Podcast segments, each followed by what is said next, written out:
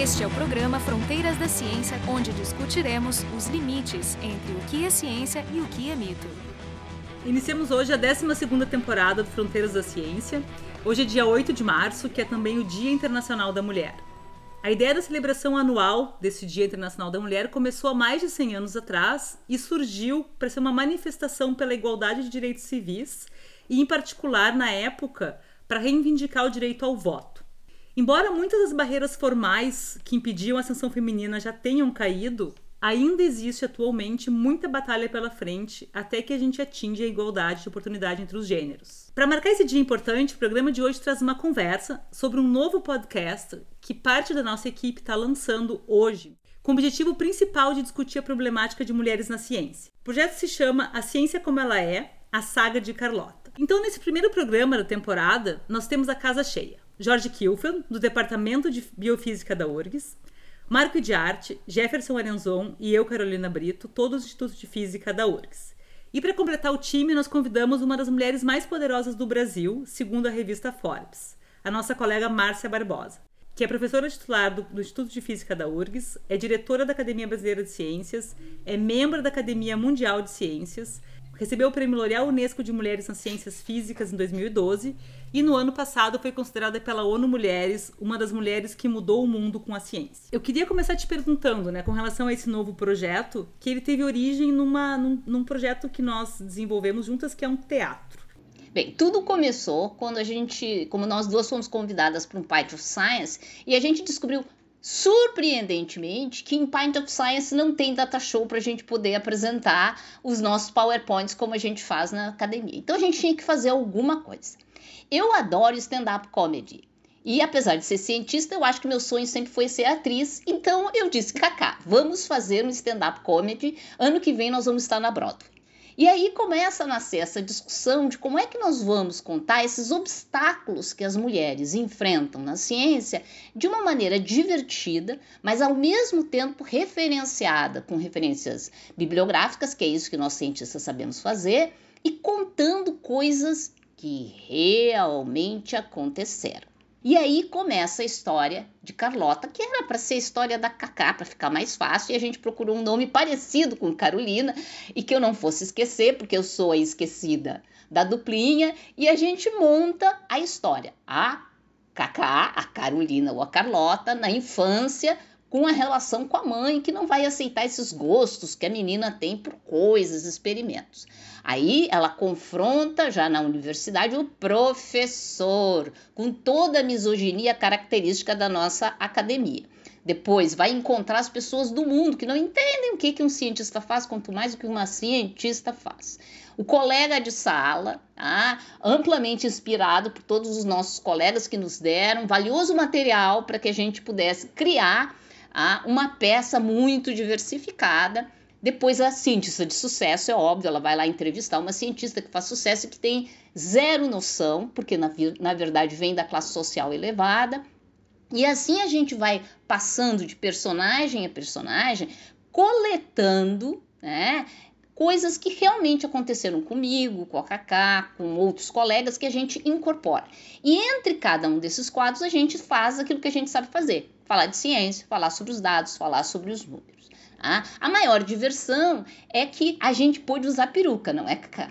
E a parte mais divertida, na verdade, de tudo isso nem é usar máscara, mas é observar a reação dos nossos colegas. Inclusive, a gente teve, a gente apresentou esse, esse teatro em alguns congressos internacionais e a gente chegou a ser interrompida no meio da do, do meio pro fim, a gente estava ainda no, no, nosso quinto ato e a pessoa que é responsável pelo congresso, ela inventou uma história, que até hoje a gente não sabe se é invenção ou não, de que tava, tinha um problema técnico no som, e nós fomos simplesmente barradas. Assim, uma, uma situação que na verdade nos fez entender o quanto esse assunto era, era relevante, né? Porque incomodava mais gente do que a gente estava pensando na física, quem já fez o curso de física sabe que a gente tem dois tipos de cadeiras, basicamente. A gente tem as cadeiras teóricas, onde a gente estabelece, a gente discute os conceitos e coisas do, desse, do jeito, aprofunda as coisas. E a gente tem as cadeiras experimentais, onde a gente ilustra os, os fenômenos acontecendo. E é a visão nossa, dos físicos em geral, que essas, eh, esses dois Essas duas dimensões têm que estar sempre presentes para a gente entender uh, o que está acontecendo, né? E eu gosto desse projeto justamente por isso, porque ele tem, na verdade, o projeto, a, a, a, o teatro, ele é a exemplificação daquelas coisas que a gente vem conversando há muito tempo de forma teórica. Então, a gente fala muito, por exemplo, do viés inconsciente, da, da institucionalização do, uh, do, do preconceito, e todo mundo fica meio assim, é, pois é, e aí às vezes imagina os casos extremos, ou seja, do homem que, que pratica um feminicídio, do pai que proíbe a filha de estudar. A gente pensa esses extremos como se eles fossem a, a média, ou, a, a coisa mais frequente da, do, do, desse, desse viés inconsciente. Mas não é, existem as sutilezas, e o que eu gosto do, do projeto é justamente que ele demonstra a sutileza, e eu acho que por isso muita gente não gosta. Né? Porque a gente acaba se vendo, eu me vi muitas vezes né, nessa posição, né? Veste Isso, chapéu. Cara, é, exatamente. Porque, bom, ninguém é perfeito, né? A gente está a gente tá inserido numa, ah, num contexto, né? E a gente é escravo do contexto. Mas é, eu queria que vocês discutissem o que, que é, já que eu mencionei o tal do viés inconsciente, o que, que é esse unconscious bias, que se chama, que se, que se, que se combate muito hoje em dia.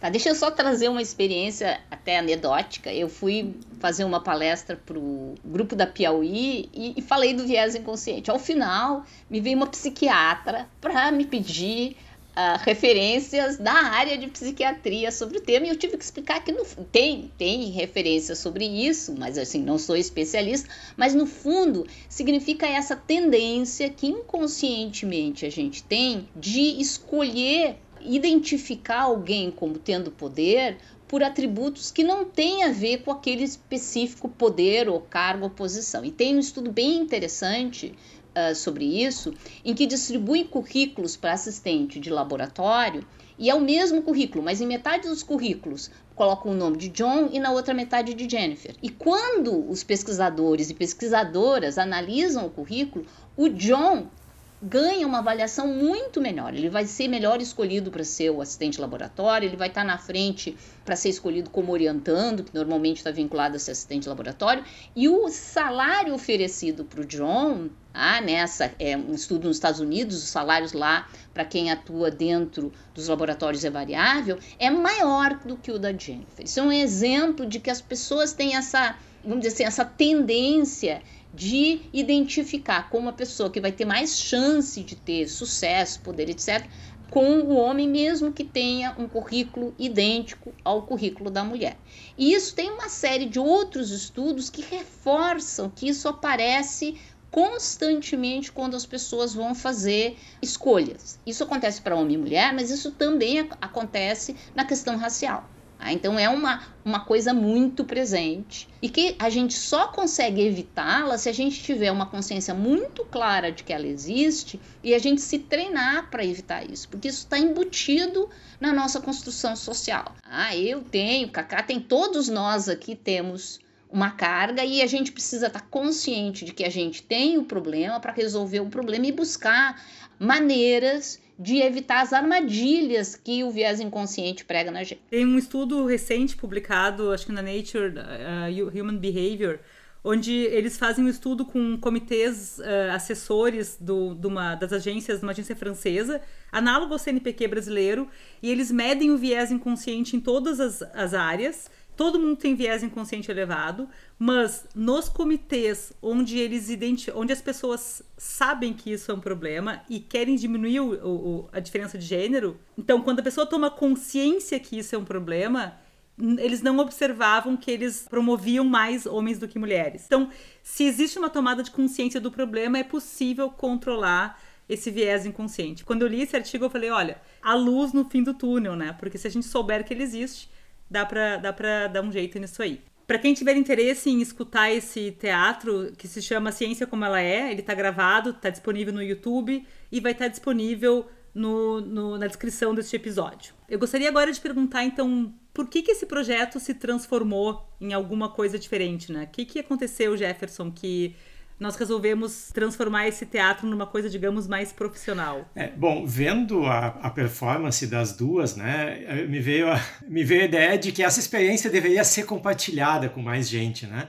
E aí eu estava pensando assim, como é que a gente pode aproveitar essa, essa ideia delas e tentar levar a divulgação científica para um nicho que ainda não tivesse sido ocupado. Podcasts existem com todos os, os estilos, mas eu estava pensando como atingir, ocupar um, um nicho diferente. A primeira ideia que eu tive foi criar uma fotonovela. Né? Vamos fazer uma fotonovela de divulgação científica. Comentei com a Cacá, daí a reação dela foi: o que, que é isso? Né? Para os ouvintes e ouvintes que não sabem, eu sou muito mais jovem que o resto da equipe. É, ela só é desinformada. A gente achou uma fotonovela das nossas avós aqui, mostramos para a Cacá, e a gente foi conversando, e aí a ideia da fotonovela migrou um pouco para a radionovela porque a, a radionovela seria uma coisa muito mais realista de, de ser feita. É, era uma, uma mídia que a gente já tinha uma certa familiaridade por causa do, do, do podcast. Né? Na fotonovela seria uma coisa completamente nova para todo mundo. Então, a, a ideia seria fazer a primeira radionovela com referências bibliográficas, a primeira radionovela de divulgação científica. Então, aí a gente conversou, tem um outro membro da, da equipe, que é o Ricardo Severo, que é um amigo de alguns de nós, de, de longa data, que é um produtor que é um produtor cultural, é músico, compositor, diretor de teatro, ou seja, uma, alguém que realmente está dentro desse, desse meio e juntos né, elaboramos o, o projeto.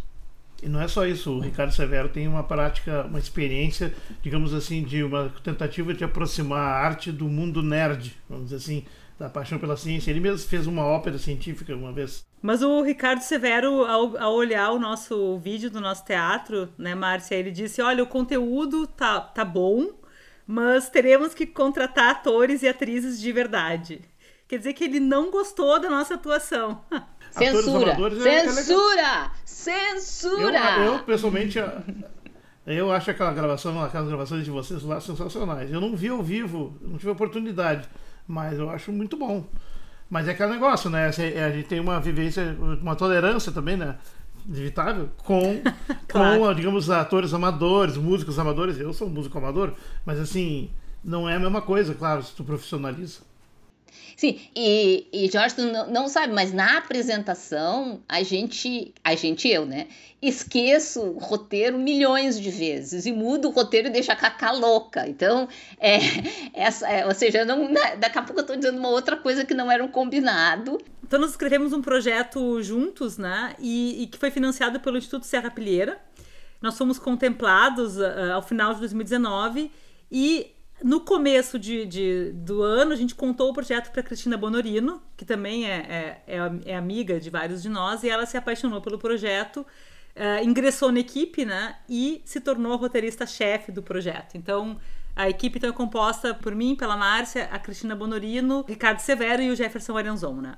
Vamos contar um pouquinho da história, o que, que é a Podfiction que nós estamos lançando hoje, então, que se chama A Ciência Como Ela É, a saga de Carlota. Nessa primeira temporada, então, o objetivo é discutir a questão de mulheres, de gênero na ciência. Falaste em primeira temporada, a ideia é, é ser uma coisa que vai ter várias temporadas ou é, ou é um wishful thinking? Não, a ideia é deixar aberta a possibilidade. Como a gente está tratando da realidade de uma minoria na ciência, né, das, das mulheres na ciência, e a gente sabe que existem outros grupos né, que, que também enfrentam o mesmo tipo de problema, né, com, a, com as suas idiosincrasias, mas outros, outros grupos, eh, a gente poderia ter os negros na ciência. Né? Tem uma, uma série de, de, de outros grupos subrepresentados e a gente tem uh, diversos colegas que nos contam histórias né, sobre, sobre essa realidade e ouvindo isso a gente diz, bom, poderiam existir diversas outras temporadas depois dessa. Mas é um, mas é um embrião de uma ideia, legal. É, o que permaneceria seria a ciência como ela é, mas o, o protagonista Isso. mudaria, não seria uma história de uma Carlota. Talvez a Carlota voltasse. Isso. É. É, por isso que tem título e subtítulo. O primeiro episódio vai ao ar hoje, dia 8 de março. Ele, a, a história conta com 10, 10 episódios. Então, aquele teatro lá, que foi o embrião do projeto, ele foi ampliado. Nós incluímos, por exemplo, uma questão de assédio. Nós incluímos diversos aspectos da vida, da, da, dos, dos, obstáculos da, que uma mulher enfrenta para subir na carreira, né, para avançar na carreira, que não estavam na peça original, agora são debatidos. Nós temos Agora, ao invés de, de ser eu e a Márcia, são 13 atores, né? Então, por exemplo, a atriz principal, né, que, que interpreta a Carlota é a Mel Lisboa. Nós temos também dois narradores. Em princípio, deveriam fazer o papel que eu e a Márcia fazíamos, de intercalar com estatísticas, onde uma delas, uma narradora, é uma experta né, de, de, de sobre gênero e o outro é um pouco um Homer Simpson no começo da, da novela, né? E esses uh, narradores são a Ilana Kaplan e o Rubens Caribé. O Rubens Caribé foi o narrador da cortina da abertura do Fronteira Ciência durante vários anos, antes da gravação que a gente utiliza agora ser feita pela Stephanie. A gente segue a Carlota de que idade a que idade? É assim, ela é desde a infância até ela se tornar uma pesquisadora madura o interessante para distinguir quem assistia o, ou assistiu o nosso teatro e ver agora é que ele traz duas coisas, dois ingredientes que o, que o teatro não tinha. Primeiro é que traz a questão do assédio, tá? que talvez seja a questão mais dura de se tratar quando se traz essa questão de gênero, é a que tem mais resistência e é uma questão importante.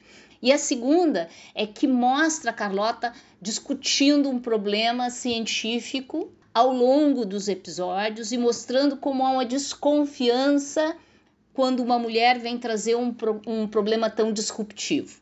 E nisso também a gente não inventou, a gente copiou livremente um caso verídico que é de uma pesquisadora americana chamada Deborah Jean, que eu conheci, que tenho uma admiração muito especial, que foi uma pessoa que ousou. Tá? Quando todo mundo dizia isso não dá, ela muito jovem foi além do seu orientador, disse não, não vou fazer o que meu orientador está fazendo, eu vou fazer uma coisa que todo mundo diz que é uma coisa de risco. E mostra toda a dificuldade que é fazer uma coisa de risco, mas em sendo uma mulher, como isso é muito mais difícil. Então, esses são Vou dizer, tem um ingrediente que eu acho que vai atrair pessoas que gostam de ciência, discutir ciência e falar de ciência, e tem um ingrediente que vai atrair todas as mulheres, porque a questão de assédio, ela não é uma prerrogativa do mundo científico, acadêmico. Ela está presente em todo lugar, e a gente precisa urgentemente tratar dessa questão. E talvez o humor que a, que a podfiction, ou como eu prefiro chamar a radionovela, porque eu sou do tempo da radionovela, traz é atingir esse público e trazer isso de uma forma meio engraçada. Queria complementar o que, o que a Márcia está dizendo. Como roteiristas, nós somos ótimos físicos. Nossa falta de criatividade fez com que a gente baseasse tudo o que acontece nesses 10 episódios com histórias que aconteceram com alguém em algum momento, em algum lugar, né? Usando a frase da Etude lá no conto da, da Aya. Quando vocês estiverem ouvindo os, os, os dez episódios ali, não esqueçam disso. Por mais inverossímil que uma situação possa parecer, e tem situações, tem pelo menos uma situação extremamente inverossímil ali, aquilo ali aconteceu. Adicionando sobre essa questão né, de que as histórias que estão ali, então, as semelhanças não são mera coincidência, tem um outro aspecto muito importante desse, desse projeto, que é, que é um dos motes do projeto, é que nós uh, buscamos é, retirar esse debate sobre as questões de gênero do, do nível do achismo e transformar numa questão científica, né? Porque tudo que a gente fala ali está baseado em dados, né? Então a gente tem, nós, nós transportamos os dados que antes eu e a Márcia dizíamos na peça, para não ficar chato a, a, na, ao longo da história, nós colocamos muitas referências no site do projeto, né? Então é www.urgs.br, a saga de Carlota. Então ali uh, as pessoas interessadas poderão é, acessar muitas referências, são artigos científicos, podcasts, reportagens, sites. Então, enfim, tem, a gente teve um trabalho de reunir essas referências né, e, e disponibilizar. Então, isso é um aspecto muito importante. E eu também queria citar quem são as 13, os 13 atores e atrizes que, que, que fazem parte desse projeto, né? Que fizeram Uh, foi maravilhoso de segui-los, assim, a gente, eu acompanhei todas as gravações online e, e foi muito legal porque é, aquilo que a gente escrevia, assim, é, eu tinha, para falar a verdade, zero noção de como é que um roteiro se transformaria numa, numa peça e eu ficava na dúvida se ficar legal ou não. E muitos deles me surpreenderam, até me emocionaram algumas vezes. Então eu vou ler uh, os, o nome deles para não esquecer nenhum, em ordem alfabética. É o Eduardo Semergian, Eduardo Silva, Érica Montanheiro, Fafi Siqueira, Jamile Godoy, Herbert Richards Jr., Ilana Kaplan, Mel Lisboa, Nani People, Otávio Martins, Rubens Caribé, Samuel de Assis e Tuna Dueck.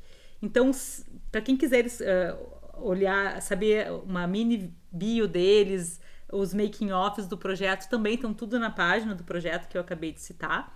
Nós temos também redes sociais, né? Hashtag, é, arroba a saga de Carlota, então Twitter, Instagram e Facebook. Então, assim, convido a todo mundo que quiser saber mais sobre o projeto é, acessar a, a, história né, em qualquer plataforma de podcast que seja sua favorita e também é, consumir um pouco desse, desse projeto é, mais que eu diria que a gente preparou, né, que são essas todas essas referências bibliográficas que estão também disponíveis no nosso site.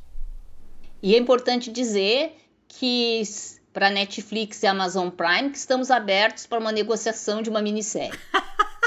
o Marco também tinha comentado antes as coisas que ele achou bastante legais, e uma das coisas que eu acho legais nessa. Bom, tem várias, né? Obviamente a, a causa é magnífica e polifacetada, tem muitos ângulos, porque na verdade vocês tratam diferentes idades. Isso é o que mais me encanta na, porque na verdade mostra exatamente um processo de construção de evolução que passa por todas as pequenas barreiras cumulativas. Isso tem até um nome né, na literatura feminista, eu não me lembro agora.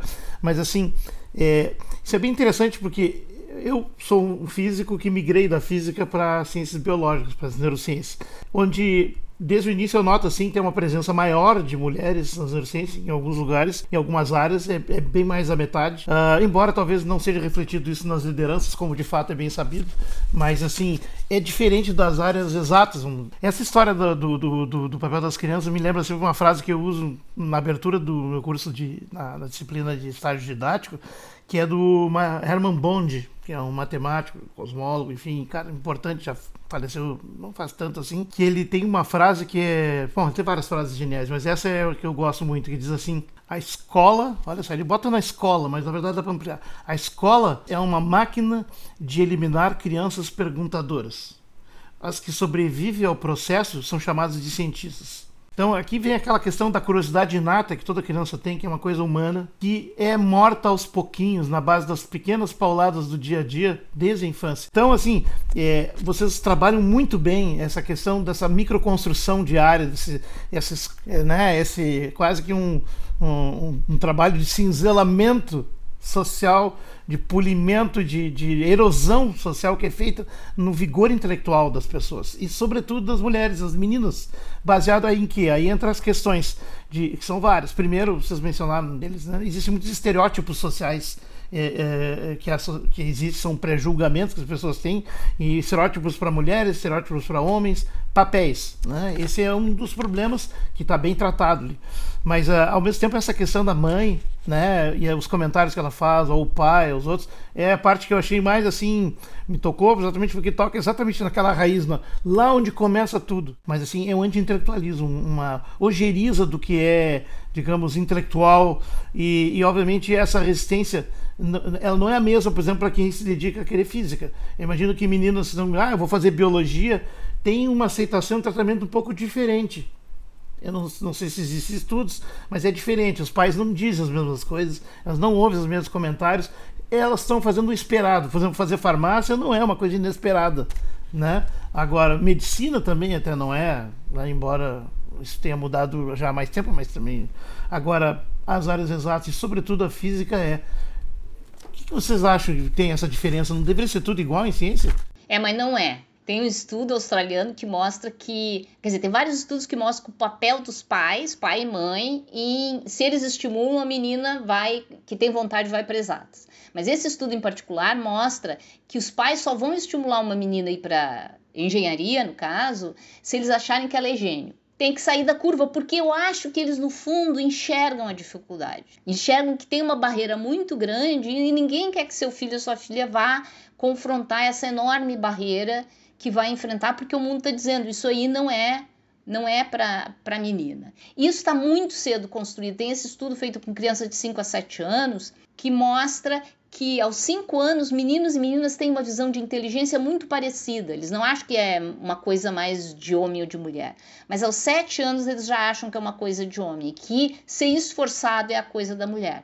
Então as profissões que vêm com essa com essa capa de que tem que ser esforçado, trabalho cooperativo, grandes grupos, eu sou uma pessoa que vai lá ajudar, a ser parte do, da equipe, dá para as mulheres irem. Mas essas que a gente identifica com esse protagonismo da inteligência é, é para é os homens, tá? não é para as mulheres. Então, assim, a gente precisa começar uma campanha para não chamar as meninas mais de. Não só não chamar de princesinha, mas não chamar ela de esforçada, chamar ela de inteligente. Não dói chamar de inteligente. E faz a pessoa se sentir inteligente, agir como inteligente até é bom para o ego da pessoa, né? Então, vamos tentar, assim, com uma atitude a partir de hoje, que é o dia 8 de março, uh, tratar nossas meninos e meninas, tentar estimular, mas as meninas tratar elas de inteligente mesmo e desafiar, deixa elas uh, testar equipamentos, ferramentas, deixa sujar o vestido, ah, subir em árvore, tentar fazer essa coisa de experimentação com o mundo.